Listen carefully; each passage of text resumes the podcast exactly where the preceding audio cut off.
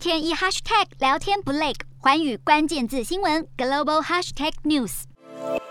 IPEF 正式启动后，最新消息是，根据新加坡联合早报的报道，新加坡总理李显龙表示将会加入，但是他也表示说啊，中国经济在全球占比已经增加，不与中国发展贸易会付出很大的代价，但是也必须要保持平衡。因此，李显龙喊话，希望这个框架能够保持开放、包容和灵活。好，同时也要允许成员继续同其他伙伴合作，也让其他人能够在准备好的时候随时能够加入。由于印太经济框架具备战略和经济的意义，是美国在太平洋地区展开经济外交的宝贵平台。李显龙也表示，新加坡欢迎制定公平而且有韧性的贸易规则，并期待能够促成美国和太平洋区域之间更加紧密的关系。